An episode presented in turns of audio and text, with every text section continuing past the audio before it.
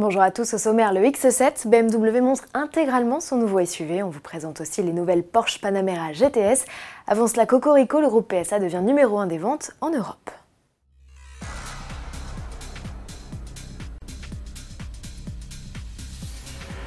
C'est historique, PSA, propriétaire des marques Peugeot, Citroën DS et Opel Vauxhall, est devenu leader européen de la vente de véhicules en septembre devant le groupe Volkswagen.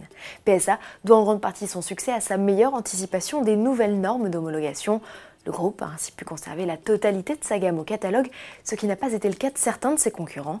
Faute de pouvoir commercialiser certains modèles au 1er septembre, ils ont en effet procédé à des déstockages massifs. Après une envolée des immatriculations de 24% en juillet et de 41% en août, le marché chute de 23,5% en septembre. Les immatriculations du groupe Volkswagen dégringolent de moitié, celles de Renault de plus d'un quart, alors que PSA limite sa baisse à environ 8%. Le français pourrait encore profiter des difficultés de son rival en octobre, avant, dit-on, un redressement. Le groupe allemand reste néanmoins leader sur la période janvier-septembre avec 2,9 millions de ventes en Europe, soit 1 million de plus que PSA. Il n'y a pas qu'en Europe que les ventes chutent, en Chine aussi. L'association chinoise des constructeurs automobiles a enregistré sa plus forte baisse en près de 7 ans sur ce mois de septembre. Les analystes envisagent même très sérieusement un repli des ventes annuelles, ce qui n'est pas arrivé depuis 30 ans. De quoi donner des sueurs froides aux constructeurs et notamment BMW. Les tarifs douaniers entre les deux pays pénalisent les exportations vers la Chine de modèles BMW produits en Caroline du Sud. Et celui qui pourrait en payer le prix fort, c'est le nouveau X7. Le plus gros et le plus luxueux SUV du constructeur allemand fait sa première apparition sans le moindre camouflage. Esthétiquement, peu de surprise, il reprend en grande partie les lignes du concept présenté en septembre 2017.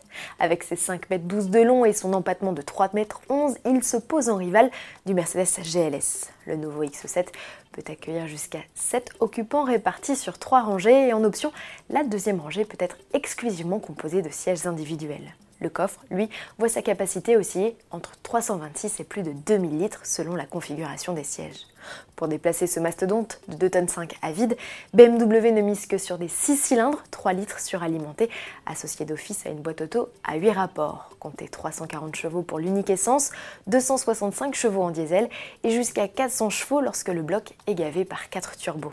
Côté équipement, toutes les versions reçoivent un tableau de bord numérique, un toit vitré panoramique, une climatisation automatique et une suspension pneumatique adaptative. Mise à prix 94 400 euros en diesel et 96 300 euros en essence, les premières livraisons sont prévues pour le mois de mars 2019.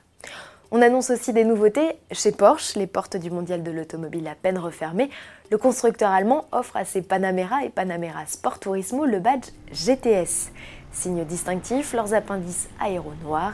Elles héritent aussi d'une suspension active au réglage spécifique, de la transmission intégrale et comme toutes les Panamera désormais, d'un affichage tête haute. Sous le capot, on retrouve le V8 4 litres biturbo des versions turbo avec une puissance dégonflée de 550 à 460 chevaux. Du coup, les prix baissent.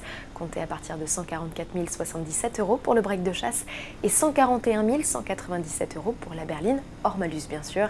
À titre comparatif, la 4 portes survitaminée de Mercedes, dotée d'un 6 cylindres de puissance quasi équivalente, 435 chevaux, est 20 000 euros moins cher. À demain.